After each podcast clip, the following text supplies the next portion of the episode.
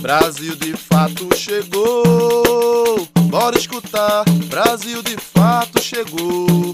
Um programa popular, Brasil de fato chegou.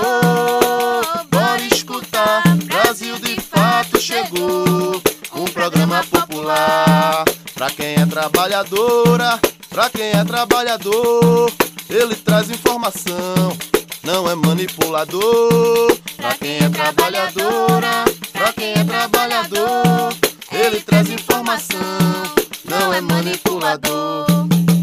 Olá, você está ouvindo o programa Brasil de Fato Bahia. Eu sou Gabriela Morim na próxima hora vou trazer para você notícias em uma versão popular da Bahia, do Brasil e do mundo.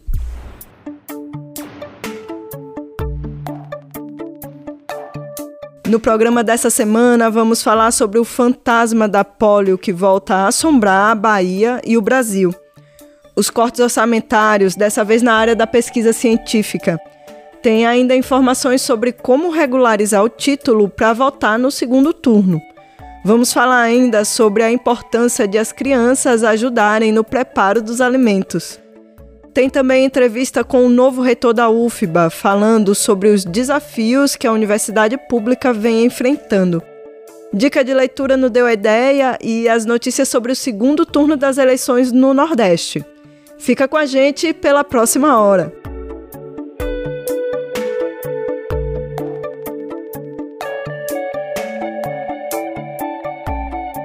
A poliomielite é uma doença grave que ataca o sistema nervoso e pode deixar uma pessoa paralisada em poucas horas. Quando ela atinge os músculos do peito, a pessoa não consegue mais respirar. A polio ou paralisia infantil não tem cura, mas tem vacina. E já foi considerada uma doença erradicada do Brasil e de boa parte do mundo. Mas a queda na cobertura vacinal e o surgimento de casos em outros países tem colocado a Bahia e o Brasil em alerta para a possível volta da polio. A Organização Mundial de Saúde certificou o Brasil como livre da poliomielite no ano de 1994, mas a doença, também conhecida como polio ou paralisia infantil, está sob risco de retornar ao país. Com o propósito de reduzir essa possibilidade, em agosto, a campanha nacional de imunização contra a poliomielite e de multivacinação foi iniciada, mas a baixa adesão preocupa e coloca sob risco o retorno dessa e de outras doenças já erradicadas. Apesar da gravidade e das sequelas provocadas pela polio, o Brasil não cumpre a meta de 95% do público-alvo vacinado. Este é o percentual necessário para que a população esteja protegida contra a doença. Até o momento, a meta não foi atingida. Na Bahia, a cobertura vacinal da polio, por exemplo, não chegou a 50%. Para a infectologista Celci Nunes, mesmo com o melhor programa nacional de imunização do mundo, o Brasil tem vacilado. Eu entendo que as quedas né, na vacinação são os grandes responsáveis por isso e nosso Programa Nacional de Imunização tem falhado nos últimos anos é, em fazer campanhas, em fazer educação para o povo da necessidade de vacinação. Nós temos o melhor Programa Nacional de Imunização do mundo, mas ele tem pecado nos últimos anos. Seu Sinos lembra que o último caso de poliomielite registrado no Brasil aconteceu em 1989 na Paraíba, mas a combinação de queda das coberturas vacinais, a globalização e a existência de poliomielite em outros lugares do mundo, há um risco real da polio retornar por aqui. Recentemente, o mundo todo reconheceu o valor da pesquisa e da ciência com a descoberta da vacina da Covid-19. Essa foi a prova mais recente de que as vacinas de fato salvam vidas. Para seu si, a vacinação para a Covid no Brasil nos prova a importância de ter, desde a década de 70, um programa nacional de imunização extremamente ativo e combativo às mentiras.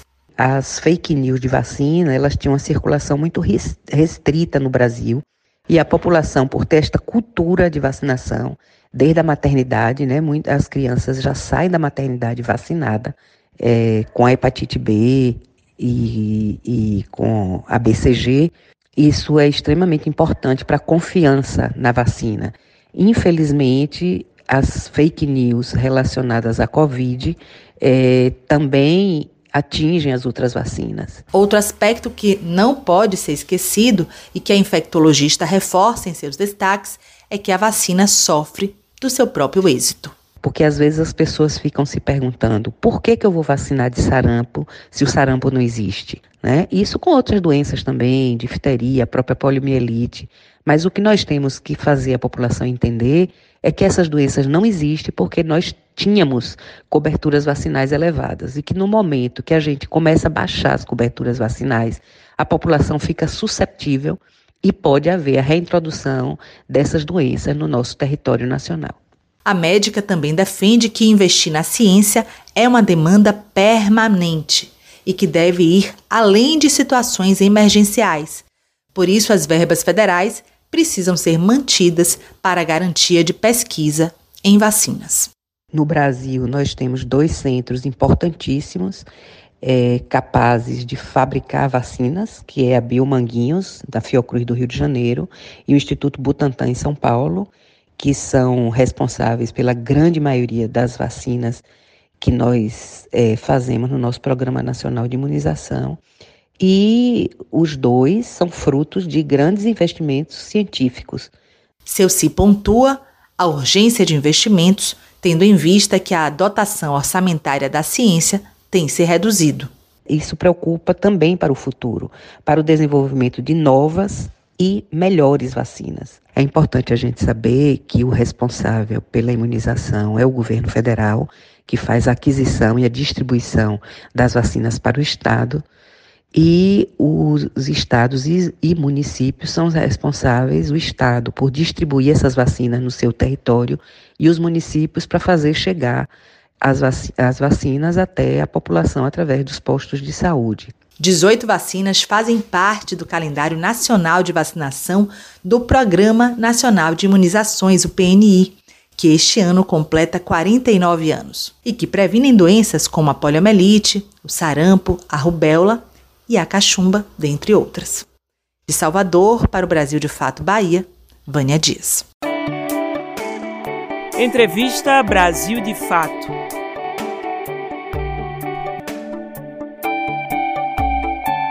Empossado como novo reitor da Universidade Federal da Bahia, UFBA, o professor Paulo César Miguel, em entrevista à jornalista Vânia Dias, fala sobre os desafios de sobrevivência das universidades públicas no atual cenário político, com ameaças constantes de novos cortes orçamentários, desfinanciamento do ensino e da pesquisa e ataques constantes à imagem das ciências e das universidades públicas. O senhor tomou posse como novo reitor da Universidade Federal da Bahia, da UFBA, em setembro deste ano. E 2022 não nos parece qualquer ano. Dentre outras coisas, é ano decisivo de eleições, é ano de retomada das aulas 100% presenciais depois de uma longa interrupção por conta da pandemia da Covid-19. Muito trabalho certamente se aponta no horizonte dos próximos anos para essa instituição que é a maior e a mais influente universidade da Bahia e uma das mais importantes do país. Quais vão ser as suas prioridades nesta gestão e quais os maiores desafios diante da atual conjuntura? 2022 deveria ser um ano bastante diferente para nós brasileiros. Primeiro, vou lembrar, 2022 são 200 anos da independência do Brasil, uma oportunidade única para que nos discutíssemos enquanto sociedade, nosso passado, nossas dificuldades do presente e nossas possibilidades de futuro. 2022 também estaríamos comemorando com grande alegria os 100 anos da Semana de Arte Moderna. Mais do que isso, depois de dois anos de pandemia, 2022 né, marca o retorno à vida presencial. Todavia, 2022 se apresenta como um ano extremamente difícil. Seja que pelo fato de que, para enfrentar o retorno à vida presencial, as universidades estão tendo que fazer um esforço para o qual a organização de recursos e a disposição de apoio tem sido muito aquém das necessidades, seja porque, numa perspectiva mais geral, 2022 se anuncia como o ano em que a defesa da democracia é, se tornou o objeto maior das nossas preocupações. Nos últimos oito anos, tive a oportunidade, o privilégio de acompanhar na condição de vice-reitor professor João Carlos, é, reitor da Universidade Federal da Bahia. Foram anos difíceis, anos em que a universidade soube resistir, mas também anos em que a universidade avançou na criação de novos cursos, na melhoria dos seus índices acadêmicos, na graduação e na pós-graduação, na conclusão de obras, enfim, no enfrentamento dos grandes desafios para que a universidade possa pudesse cumprir a sua missão. Nos próximos quatro anos, certamente, teremos pela frente imensos desafios a serem vencidos. Dar continuidade, dar continuidade a essa obra de oito anos, especialmente lutando por uma recomposição dos nossos orçamentos, pela finalização de algumas poucas obras que não puderam ser entregues e sempre atentos às melhor, à criação das melhores condições para que a universidade continue avançando do ponto de vista da produção de conhecimento, da qualidade acadêmica e, muito especialmente, no atendimento aos estudantes. Nos últimos quatro anos, as universidades públicas brasileiras têm sido alvo de ataques dos mais diversos. Além dos cortes orçamentários sucessivos na pasta, no último dia 5, o governo federal anunciou um novo contingenciamento. O que dizer desse último episódio e também dessas recorrentes ameaças que afetam e determinam diretamente sobre o orçamento do MEC, do Ministério da Educação e, consequentemente, do abrir e do fechar das portas do ensino superior gratuito no Brasil. Esse último episódio de ataque aos nossos orçamentos, perpetrado no último dia 5, quando foi anunciado um bloqueio de 5,8% no orçamento das nossas instituições, representa mais um ataque Ataque esse que ao longo dos últimos quatro anos tem sido recorrente é, do ponto de vista dos nossos recursos. Talvez melhor avaliação que possamos fazer nesse momento desse, dessa, desse episódio, desse último episódio, é o fato de que, com muita rapidez, o Sistema Federal de Ensino, as universidades, a comunidade universitária brasileira das universidades federal, federais reagiu imediatamente, o que acabou provocando um recuo do Ministério em relação a esse contingenciamento. Todavia, é preciso dizer que esse recuo não resolve o problema dos orçamentos. Se o bloqueio previsto e anunciado no dia 5 foi suspenso, os cortes continuam vigindo. No caso da Universidade Federal da Bahia, um corte insuportável de 12,8 milhões de reais. O senhor acredita que essas ações de reduções de orçamento e de contingenciamentos são tentativas de deflagrar a privatização das universidades públicas? Existe esse risco? Como é que fica a autonomia das universidades se isso vier a acontecer? Os ataques ao orçamento das universidades, bem como é, a descontinuidade de um conjunto de políticas públicas, representam, acima de tudo, um ataque à democracia um ataque à vida brasileira, um desrespeito à nossa Constituição. Podemos adiantar, contudo, que nenhuma tentativa, nenhum gesto no sentido de fazer com que se destrua a universidade pública no Brasil terá sucesso. Nós temos a garantia da nossa existência ancorada na Constituição brasileira e temos, além disso, a mobilização da comunidade estudantil, da comunidade docente, da comunidade dos técnicos e da sociedade na defesa desse bem maior que é a universidade pública. A UFBA, na mesma direção de outras universidades públicas brasileiras, enfrenta o desafio central de garantir não só o ingresso, mas, sobretudo, a permanência de estudantes que entram através das políticas afirmativas. Como garantir a continuidade dos direitos e das conquistas nesse cenário aí de tantas incertezas? Com certeza, o grande desafio da universidade contemporânea é garantir a permanência daqueles que, graças às políticas afirmativas, é, é, entraram na universidade transformando o seu panorama e garantindo dessa forma que largos setores da nossa juventude pudessem finalmente chegar ao ensino superior. É evidente que o desafio da permanência depende, em especial, de uma recomposição orçamentária, de orçamentos mais generosos que possam garantir a permanência dessas pessoas. É bom lembrar, por exemplo, no caso da Universidade Federal da Bahia, dois terços do corpo discente experimenta a situação de grande fragilidade socioeconômica, portanto, depende da universidade, do, do ponto de vista de transporte, alimento, residência, material escolar. Portanto, a questão dos orçamentos, neste caso, é absolutamente fundamental para termos uma política de permanência que faça jus à transformação das políticas afirmativas. Estamos na expectativa para o segundo turno. No próximo dia 30, a população brasileira vai decidir nas urnas quem vai comandar o Brasil pelos próximos anos. Aqui na Bahia, o povo baiano vai eleger também o novo governador do estado. Quais são as suas expectativas? De que maneira esses resultados afetam e interferem na subsistência e no futuro da UFBA?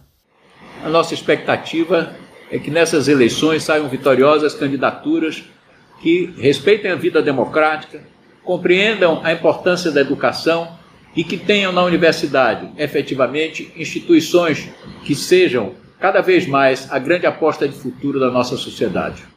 Vânia Dias para o Brasil de Fato Bahia.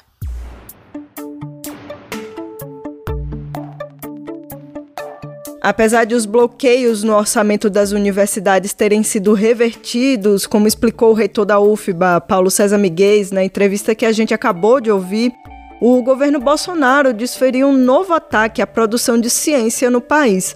Logo após voltar atrás nesse bloqueio, foi determinado o corte definitivo no orçamento de pesquisas na área da saúde, agronegócio, petróleo e gás e outras áreas estratégicas para o país. O recuo do governo de Jair Bolsonaro, do PL, em bloquear o orçamento de custeio das universidades foi, de certa forma, um alívio para as instituições. Mas outra decisão, publicada em 6 de outubro no Diário Oficial da União, mostra que o ataque à educação continua.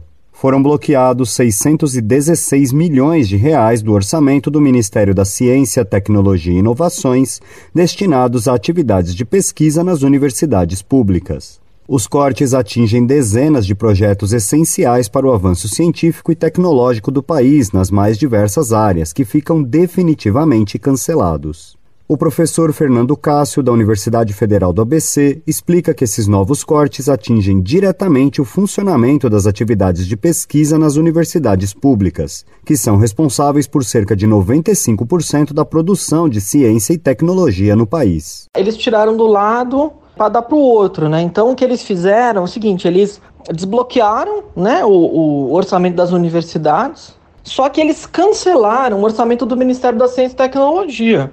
Eles estão é, devolvendo dinheiro para pagar conta de luz nas universidades, mas estão tirando todo o dinheiro destinado à infraestrutura de pesquisa, que seria empregado, na sua maior parte, nas próprias universidades, né? O professor destaca ainda que essa decisão atinge o público ainda maior, já que os recursos envolvidos por este novo corte são destinados também às universidades estaduais. Além disso, ao contrário do caso anterior, não se trata de um bloqueio temporário, mas de um cancelamento definitivo. Você tira com uma mão, dá com a outra, e com o agravante de que, nesse caso, especificamente do Ministério da Ciência e Tecnologia, existe um cancelamento da verba. Então a verba, vai, a verba não volta mais, quer dizer, eles perderam o orçamento. Não é assim bloqueio temporário, não. O orçamento foi cancelado. Fernando Cássio ainda destaca o funcionamento do chamado teto de gastos neste cenário. Porque essa é mais ou menos a lógica da, do teto de gastos, né? É isso. Você coloca as áreas para brigar pelo recurso. Então tira de um lado e coloca no outro, né?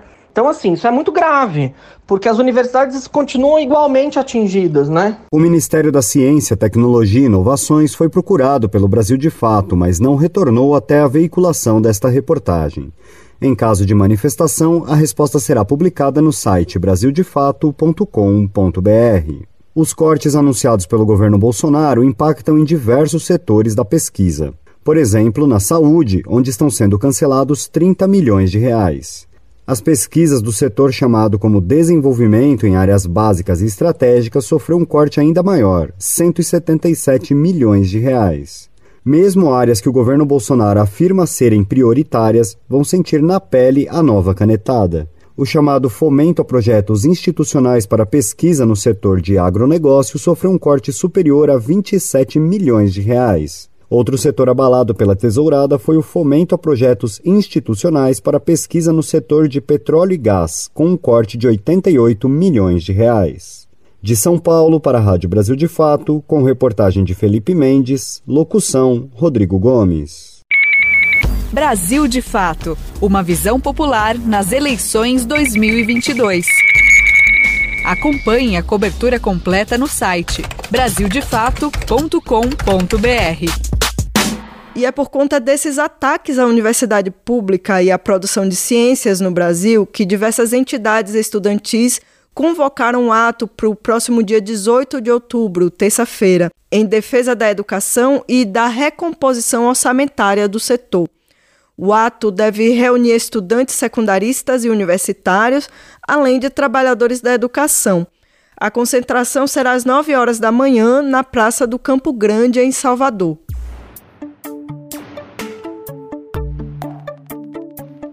Olha só, quem não votou no primeiro turno das eleições pode sim votar no segundo turno, tá? Mas para isso é preciso antes justificar o voto e regularizar a situação do título. Presta atenção que a gente vai explicar como é que faz isso. O voto no Brasil é obrigatório para todos os cidadãos que possuem entre 18 e 69 anos. No caso de o eleitor não ter conseguido comparecer às urnas no dia 2 de outubro, é necessário estar atento, pois a justificativa da ausência pode ser realizada em até dois meses após a votação. A justificativa eleitoral pode ser realizada por meio do aplicativo e-Título, disponível para os sistemas Android e iOS. Eleitores que se encontram fora do Brasil devem fazer este mesmo processo para justificar seu não comparecimento às urnas. Uma outra forma de justificar é acessar o portal justifica.tse.jus.br, repetindo, justifica.tse.jus.br e preencher o requerimento. Este mesmo site possibilita a consulta ao requerimento já enviado. É importante saber que, caso você não tenha comparecido para votar no primeiro turno, isso não impede de votar no segundo turno, mesmo que ainda não tenha justificado a primeira ausência. No caso de ausência do eleitor nas eleições e falta de justificativa, é cobrada uma multa no valor de R$ 3,51 por turnos de votação no momento em que o título for regularizado. Acessando o site do TSE, você pode realizar a consulta de débitos do eleitor. Entretanto, segundo o Tribunal Superior Eleitoral, quem não votar e não justificar fica impedido de ter acesso a vários direitos, como se inscrever em concursos públicos, obter carteira de identidade e passaporte, renovar matrícula em estabelecimento de ensino oficial, obter empréstimos em bancos oficiais, entre outros. É importante destacar que as pessoas que não possuem condições de arcar com a multa podem solicitar à Justiça Eleitoral a dispensa do pagamento da multa, a partir da aprovação da solicitação pelo juiz eleitoral de Feira de Santana, na Bahia, com reportagens de Mariana Lemos, em São Paulo, Lorena Carneiro.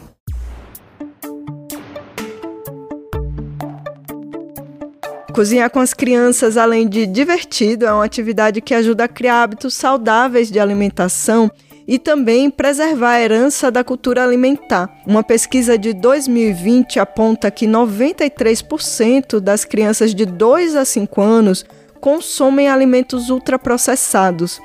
Estimular as crianças a fazerem parte da preparação dos alimentos pode ser uma forma de diminuir esse índice. Te aproxega, vivente. Comece agora o Alimento é Saúde.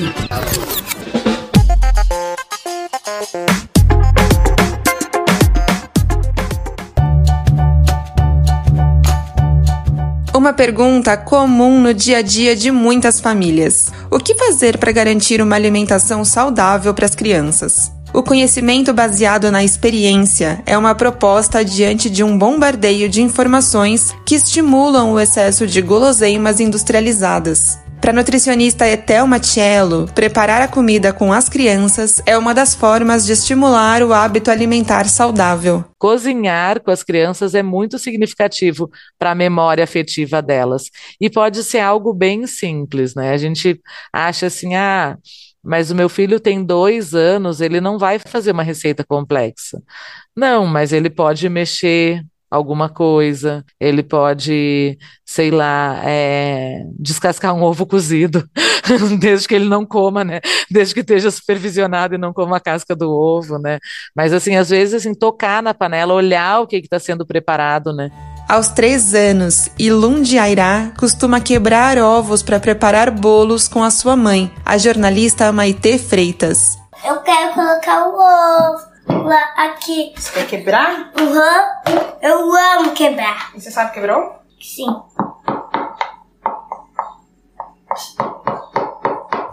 Essas e outras habilidades da pequena Ilundi fazem parte de uma raiz ancestral em que o preparo de alimentos vai além de saciar a fome.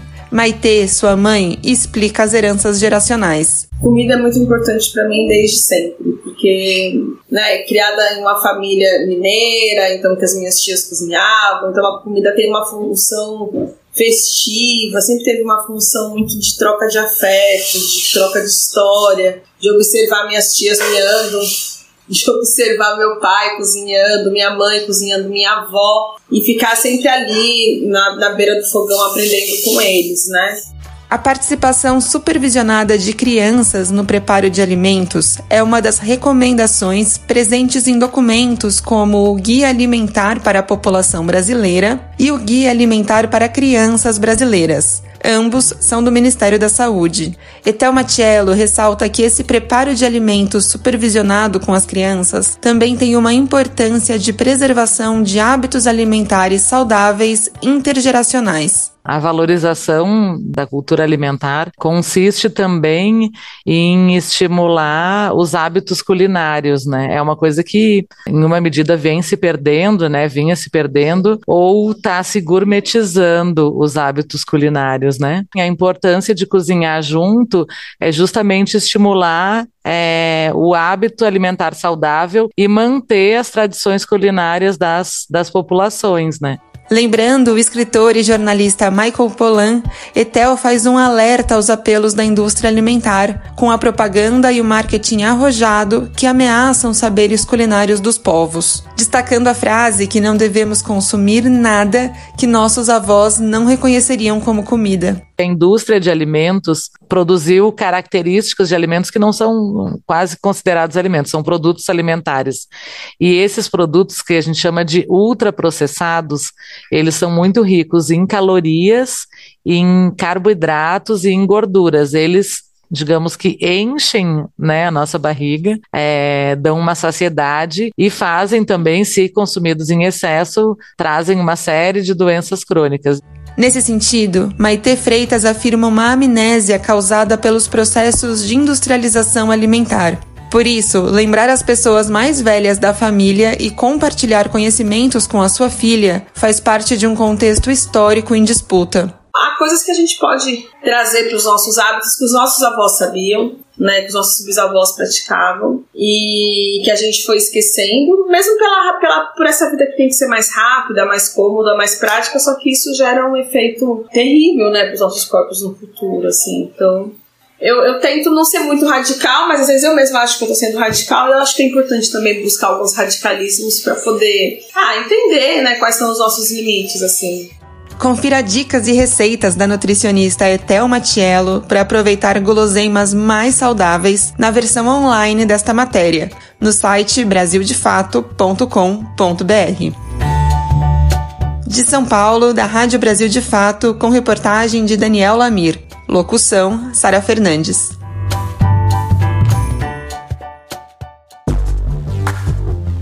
É fato ou fake?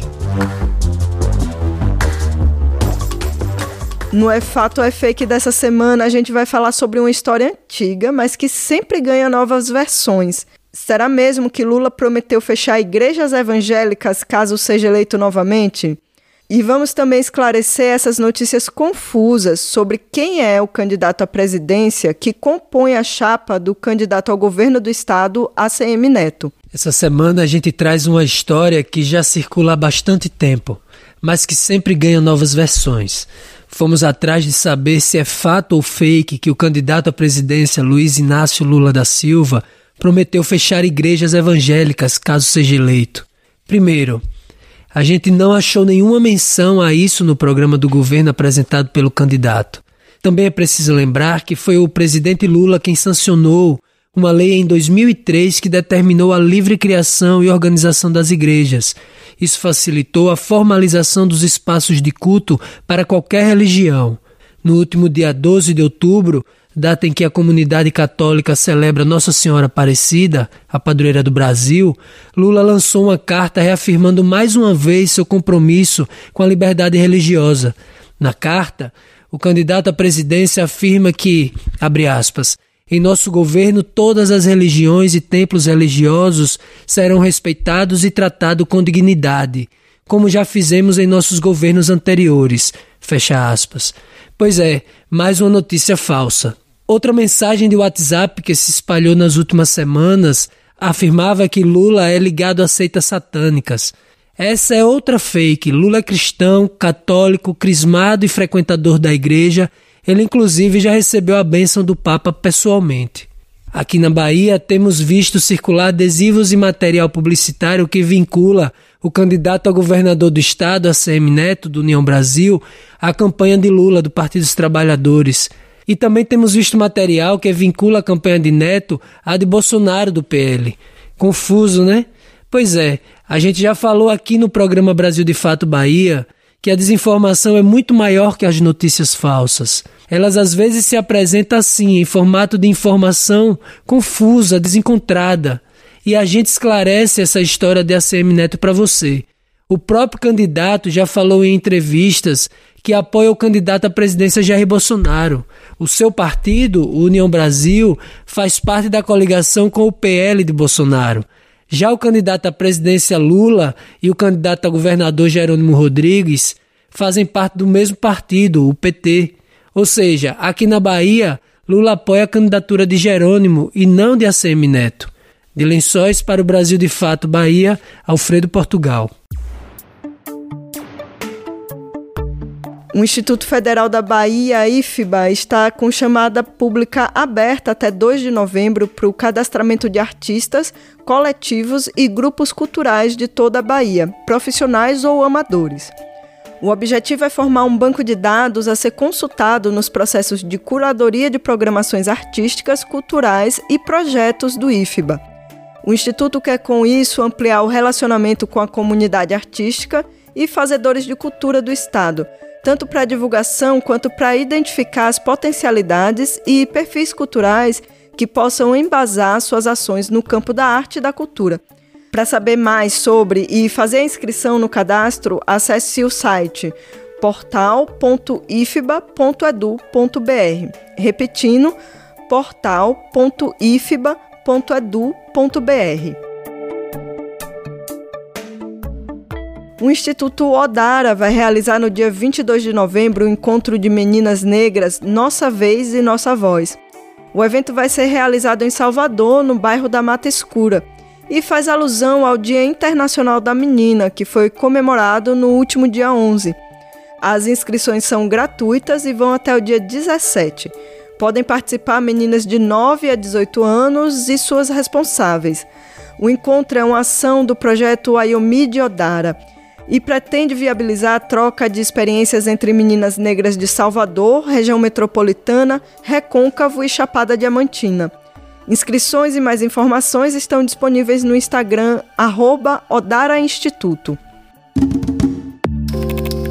Saúde e comunidade, um viés popular sobre saúde e bem viver.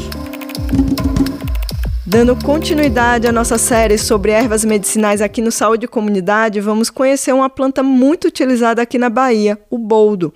Apesar de ser uma planta muito útil para a saúde, como as demais plantas medicinais e também outros medicamentos, ela deve ser usada na dose certa e por um período determinado, para não causar nenhum dano ou efeito colateral. E quem nos conta sobre essa planta e como usá-la é Luciana Vieira, plantadeira e herveira aprendiz, moradora de Rio de Contas. Tenho construído essa relação com o quintal, com a terra onde eu vivo, né, que eu moro aqui na zona rural, é, perto do Brumadinho. E, e aqui a gente tem construído essa relação né, com as plantas que a gente gosta, com as plantas que a gente vê e sente nela a, a, as propriedades e a beleza né, de longe.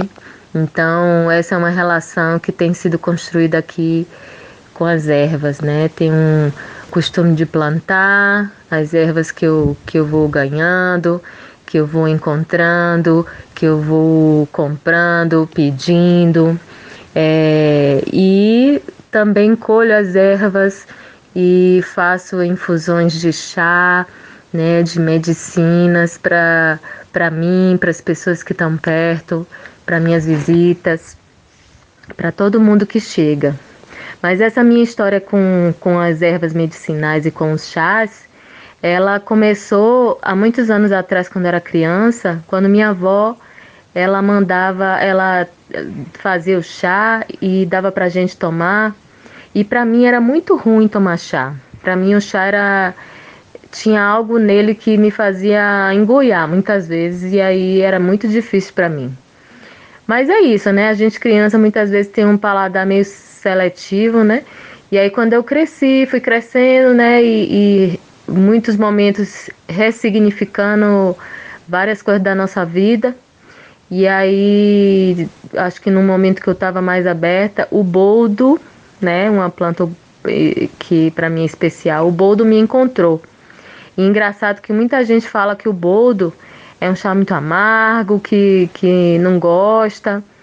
Mas eu acredito que eu encontrei o boldo e o boldo me encontrou no momento que eu estava muito aberta para novos sabores, assim, para novas é, relações, né? E com as plantas era algo que estava muito aberta para mim. E foi o primeiro chá que eu tomei, né? Ele puro, é, é, sem adicionar açúcar, né? E para mim foi o chá que, que me conquistou para o um mundo das plantas e das ervas medicinais e do, dos chás. E, e o boldo, ele é uma planta que costuma se dizer assim que é bom ter em casa nos momentos de, de, de reunião, de muita comida, de bebida, né? Porque é um chá que traz esse, esse alívio da digestão, faz com que a digestão facilita, né? E, e quando você está também com algumas questões no estômago, ele vai ajudar você. E também para quando a gente exagera também na bebida, que é um chá que vai ajudar a gente a aliviar esses sintomas de ressaca, né? De quem é, é, acordou um pouco, um pouco ruim assim do, da noite passada e, e muitas propriedades que o boldo tem, né? E ter ele em casa, ter ele no quintal é realmente especial. A gente costuma usar ele em infusão, né? Usa as folhas e as folhas dele a gente primeiro ferve a água e se a gente for fazer um 100 ml de chá, né? Uma xícara, a gente coloca umas duas gramas, que seria mais ou menos um punhado, né? Um punhado de boldo, de folha de boldo na xícara de chá. E é isso, aí a gente toma três vezes no dia e vai percebendo o que, que ele traz pra gente, vai se relacionando, sentindo que as plantas elas trocam muito com a gente. E só em você ter também a plantinha em casa no quintal, com certeza você já está recebendo muita medicina da terra. Deu a ideia! O Deu a Ideia de hoje traz várias sugestões de livros do escritor baiano Jorge Amado. Jorge nasceu em Itabuna, no sul do estado, e faleceu em 2001, aos 88 anos. É um dos maiores autores brasileiros, tendo escrito 49 obras que já foram traduzidas para mais de 50 países. Quem traz essa dica para a gente é Cleibson Ferreira, militante do Movimento de Trabalhadoras e Trabalhadores por Direitos, o MTD. Olá, eu me chamo Cleibson, sou militante do MTD, morador aqui de Salvador. A minha dica cultural do Brasil de Fato aqui da cidade de Salvador é o poeta e escritor Jorge Amado, que foi um personagem muito importante aqui da cidade, um representante da vida aqui da cidade, é, tanto pela sua militância política comunista, quanto pelos seus romances, seus escritos que diziam sobre a, a luta, a vida do povo da Bahia e do Brasil, é, e também seus aspectos culturais. Que eu sugeriria do Jorge Amado, os livros que eu mais gosto são Capitães de Areia, que é o meu preferido, é o Jubiabá, Teresa Batista, Cansada de Guerra, são livros que falam da luta do povo brasileiro, e também livros que falam da cultura, da vida cotidiana, como Dona Flor e seus dois maridos, e o Mar Morto. É isso, um abraço. No Nordeste em 20 minutos dessa semana, a gente segue falando em eleições. Vamos trazer análises sobre o cenário político para o segundo turno na Paraíba e em Pernambuco. E da Bahia, vamos falar sobre a votação expressiva no estado em Lula e no seu candidato a governador, Jerônimo Rodrigues. Você está ouvindo o quadro Nordeste em 20 Minutos. Olá, gente. Eu sou a Letarine e vou acompanhar você no Nordeste em 20 minutos para darmos um giro pela nossa região. Toda semana te encontro com conteúdos que trazem uma visão popular do que tem acontecido por aqui. Vamos comigo para mais essa volta nas notícias. Brasil de Fato Uma visão popular nas eleições 2022. O segundo turno tem rendido muitas disputas de apoio e farpas nos estados, como é o caso de Pernambuco, onde as candidatas Marília Raz, do Solidariedade, e Raquel Lira, do PSDB, estão na corrida para ganhar o segundo turno das eleições. Vamos saber os detalhes dessa disputa na reportagem de Vinícius Sobreira. O resultado do primeiro turno da disputa pelo governo de Pernambuco surpreendeu. As últimas pesquisas indicavam Marília Reis, do Solidariedade, com mais de 30% das intenções de voto, com os outros quatro disputando o segundo lugar, todos com cerca de 15%. Mas as urnas deram 24% para Marília, três candidatos com 18% cada, mas Raquel Lira, do PSDB, chegou a 20,6% e garantiu vaga no segundo turno, apenas 76 mil votos atrás de Arraes. Ainda na noite do domingo, o candidato derrotado Miguel Coelho, do União Brasil, declarou seu apoio à candidatura de Raquel Lira, gesto que foi acompanhado pela declaração de apoio dos Coelho à reeleição de Bolsonaro para a presidência. Muitos prefeitos e vereadores ligados aos grupos dos Coelhos seguiram Miguel no apoio a Raquel Lira. A Tucana também recebeu apoio da deputada federal eleita Isa Arruda, do MDB, e seu pai, Paulo Roberto, prefeito de Vitória de Santo Antão. O senador Jarbas Vasconcelos, também do MDB, e o deputado estadual eleito Jarbas Filho, do PSB, também definiram apoio a Lira. Outro a afirmar apoio foi o deputado estadual eleito Joãozinho Tenório, do Patriota, e seu aliado Eduardo Duguinha Lins, prefeito de São Joaquim do Monte. O prefeito de Carpina, Manuel Botafogo, do PDT, também firmou apoio a Raquel. Outro candidato bolsonarista derrotado para o governo, Anderson Ferreira, do PL, assim como os parlamentares de extrema-direita eleitos associados à imagem de Bolsonaro, aguardam posição oficial do presidente para definir se declaram publicamente apoio a Raquel Lira ou se, ao menos em público, permanecem neutros. Do lado de Marília Reis, chegaram de imediato os apoios do PCdoB, da vice-governadora Luciana Santos, do PDT, de Volney Queiroz e do Republicanos de Silvio Costa Filho. O PSOL de Dani Portela e do candidato derrotado ao governo João Arnaldo também fecharam com Marília. Posteriormente, o PV do deputado federal eleito Clodoaldo Magalhães também se somou. Houve grande expectativa sobre o posicionamento do PT, já que Marília deixou o partido em março para se viabilizar candidata e por isso foi duramente criticada pelos petistas. Na manhã seguinte ao pleito, a Raiz fez um gesto à senadora eleita Tereza Leitão, parabenizando a conquista e afirmando ter, abre aspas, certeza que as mulheres de Pernambuco estão bem representadas, fecha aspas. Leitão deu declaração pública se dizendo contrária à neutralidade do PT, sinalizando por um apoio à ex-correligionária. Na noite da quinta, dia 6, já circulava a informação de que Lula havia decidido pelo apoio a Marília. E na manhã da sexta-feira, dia 7, o PT estadual se reuniu para bater o martelo, com direito à coletiva de imprensa com Marília Reis ao lado do senador Humberto Costa, que criticou Marília quando esta deixou o partido, mas lhe deu caloroso abraço nesta sexta. No mesmo dia, o deputado federal Carlos Veras, do PT, promoveu um ato político reunindo petistas e motivando o engajamento na campanha de Arraes. Na esteira, a ex-petista recebeu os apoios da Rede de Mulheres Negras, da Federação dos Agricultores de Pernambuco e do Movimento dos Trabalhadores e Trabalhadoras Rurais Sem Terra. Este último, em nota, afirma que Marília, abre aspas, sempre esteve mais próxima do projeto político que defendemos, fecha aspas, além da posição clara na defesa da eleição de Lula. Mas o MST pondera que Raquel não é inimiga. Abre aspas. Reconhecemos também a importância e postura de Raquel Lira, uma mulher guerreira e democrática, mas os aliados que cercam Raquel neste segundo turno não merecem nossa confiança. Fecha aspas. De Recife para o Nordeste em 20 minutos, com reportagem de Vinícius Sobreira, Ellen Carvalho.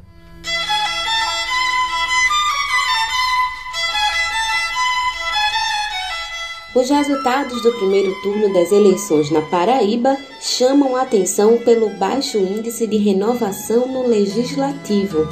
Para se ter uma ideia, dos 12 deputados federais eleitos no estado, apenas dois não estão ligados a famílias tradicionais da política paraibana. A reportagem de Felipe Cabral fala mais sobre isso. Os resultados do primeiro turno das eleições na Paraíba chamam a atenção pelo baixo índice de renovação dos futuros representantes no Legislativo. Além da eleição do deputado federal Efraim Filho, do União Brasil, para o Senado Federal, tanto na Câmara dos Deputados como na Assembleia Legislativa da Paraíba, a maioria dos representantes escolhidos eram candidatos à reeleição. Dos 12 deputados federais que assumirão o mandato em 2023, sete foram reeleitos. Já no contexto estadual, 22 das 36 cadeiras da Assembleia Legislativa serão ocupadas por deputados e deputadas reeleitas. Contudo, mais do que a repetição dos nomes, o cientista político José Marciano destaca a repetição dos sobrenomes que representarão o Estado na próxima legislatura. Segundo ele, o resultado das eleições deste ano reforça mais uma vez um padrão de representação política que se repete há décadas na Paraíba e é baseado no que ele chama de familismo. O professor da Universidade Federal de Campina Grande observa, por exemplo, que dos 12 deputados federais eleitos, apenas dois, Luiz Couto, do PT, e Cabo Gilberto, do PL, não estão diretamente ligados às famílias tradicionais da política e da elite paraibana. Você poderia pegar aqui a, família Mota, a família Ribeiro, a família Lucena, a família Cunha Lima, né, que está representada aí por Romero Rodrigues, que foi eleito, né, a família Roberto, a família Carneiro, a família Santiago, a família Maia, né? O Damião, que não advém dessas tradicionais oligarquias, mas que se insere e acaba também utilizando esta lógica para é, não só é, se manter no poder, mas também para estabelecer as redes de posições no Estado. Até bem pouco tempo a sua esposa foi a vice-governadora do Estado. Né? Então, quando olhamos para esse quadro, né, com exceção de Luiz Couto e de Cabo Gilberto, os demais todos passam por esse crivo de uma lógica ou de um padrão familiar de ocupação do aparelho de Estado e de cargos eletivos. Né? De acordo com Marciano, a lista de parlamentares eleitos neste ano demonstra que, para além do capital econômico, a construção de uma candidatura bem-sucedida para deputado na Paraíba deve contar também com a dinâmica do capital político familiar no Estado. Como exemplo, o cientista político cita o caso de Hugo Mota, do Republicanos, que foi o deputado federal mais votado da Paraíba. Marciano lembra que Hugo é neto de Francisca Mota, também do Republicanos eleita neste ano ao sexto mandato como deputado estadual. Vejamos o caso do primeiro colocado, Hugo Mota. Hugo Mota, que é neto da Francisca Mota e que, portanto, tem é, a sua família um reduto muito específico no sertão paraibano, que é o controle do orçamento público de, da cidade de Patos. Né?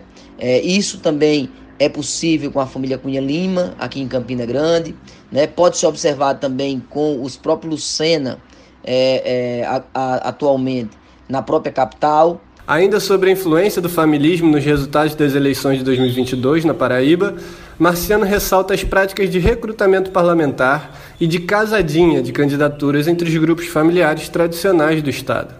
Porque, por exemplo, quando você tem a eleição do Wilson Santiago para a Câmara Federal, ao mesmo tempo, você tem, é, como deputado estadual, o Wilson Filho.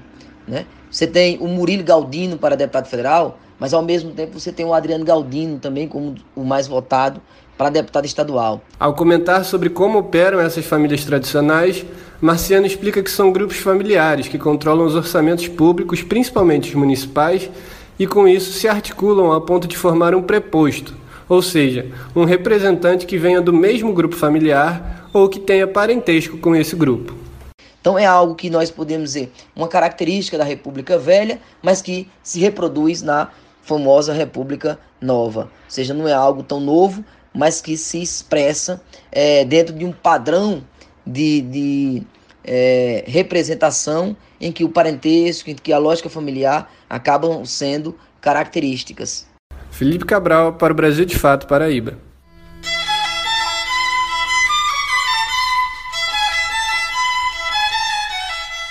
Um dos destaques do resultado das urnas no primeiro turno das eleições foi a vitória de Lula do PT em todos os estados do Nordeste. Na Bahia não foi diferente. A votação de Lula sobre Bolsonaro também foi expressiva e o candidato do PT ao governo do estado, Jerônimo Rodrigues, também foi ao segundo turno na frente. Vamos conferir o cenário desse segundo turno na Bahia na reportagem de Alfredo Portugal. Um dos destaques do resultado das urnas no primeiro turno das eleições foi a vitória de Lula em todos os estados do Nordeste. No Piauí, por exemplo, 74,2% dos eleitores votaram no petista, enquanto 19,9% apostaram em Bolsonaro.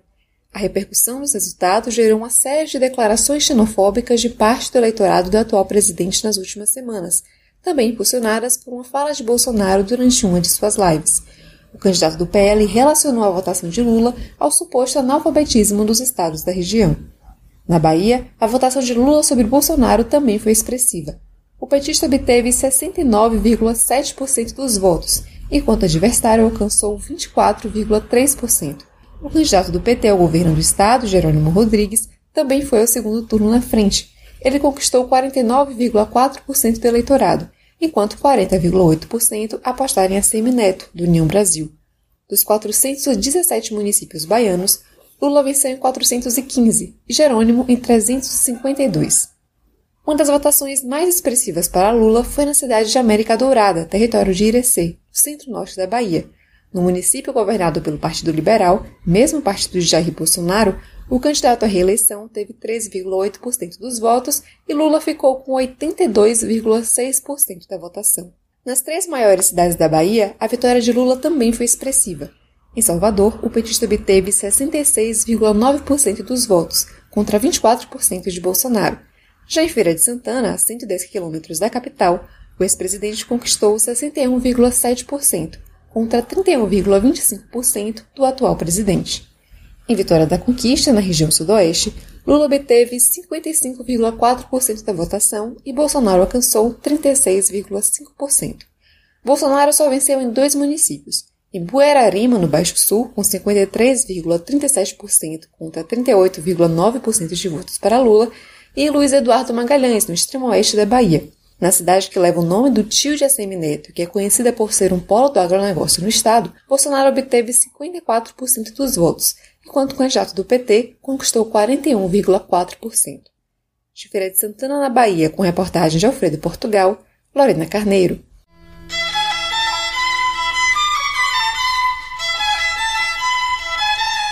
E no Vozes Populares de hoje, Júlia Vasconcelos vai entrevistar Regis Xavier do CONSEA, o Conselho Estadual de Segurança Alimentar e Nutricional Sustentável de Pernambuco.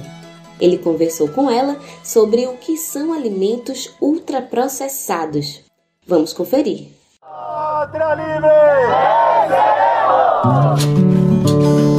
Vozes Populares. Você sabia que cerca de 100 bilhões de pacotes de miojo são consumidos no planeta por ano? E o Brasil é o décimo país que mais consome o produto no mundo, isso é o que aponta a Associação Mundial de Macarrão Instantâneo. Campeão do sódio e do aditivo, o miojo é um ultraprocessado que oferece riscos para a saúde de quem o consome. Mas em um país que voltou ao mapa da fome, as empresas que vendem o produto a menor custo que o macarrão tradicional têm visto seu lucro aumentar. O que isso nos diz sobre a qualidade do alimento que está na nossa mesa? É sobre isso que vamos conversar hoje. Eu sou Julia Vasconcelos e esse é mais um Vozes Populares.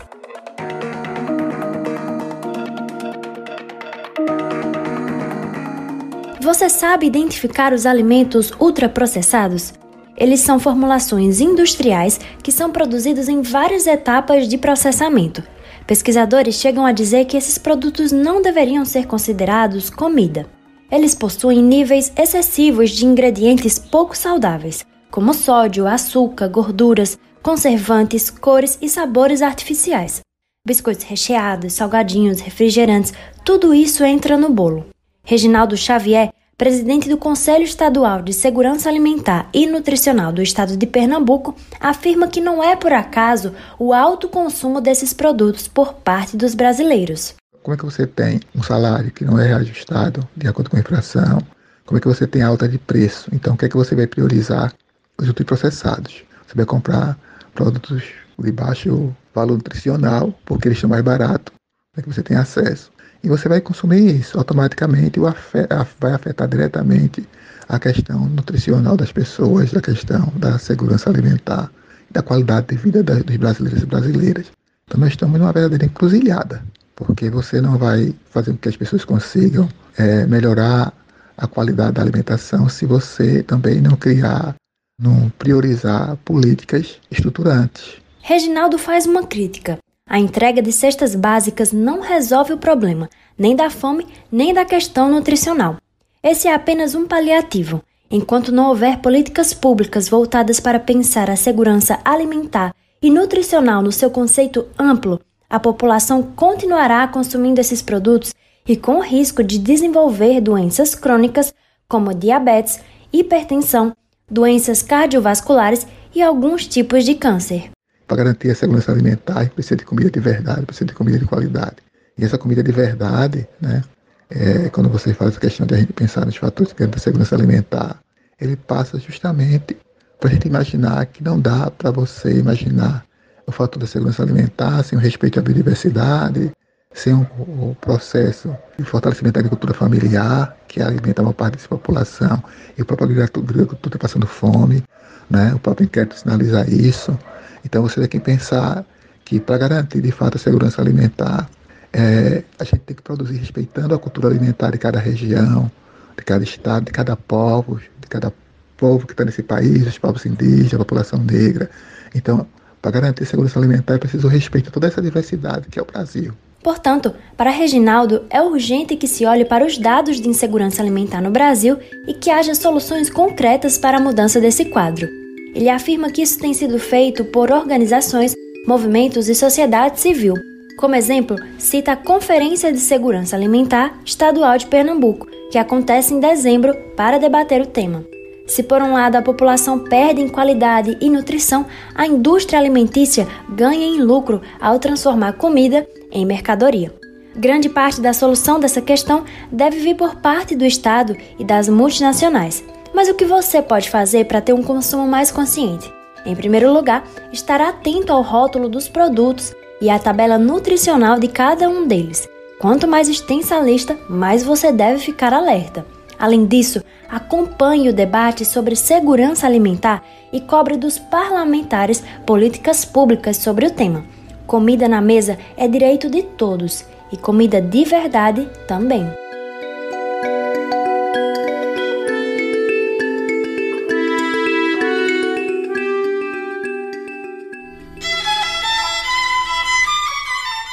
Hoje é só. O Nordeste em 20 minutos fica por aqui mas nós temos um encontro marcado na próxima semana. Tchau! Este quadro é uma realização do Brasil de Fato Pernambuco e conta com apresentação e roteiro de Iale Tairine, coordenação editorial de Lorena Carneiro, edição de som de Fátima Pereira.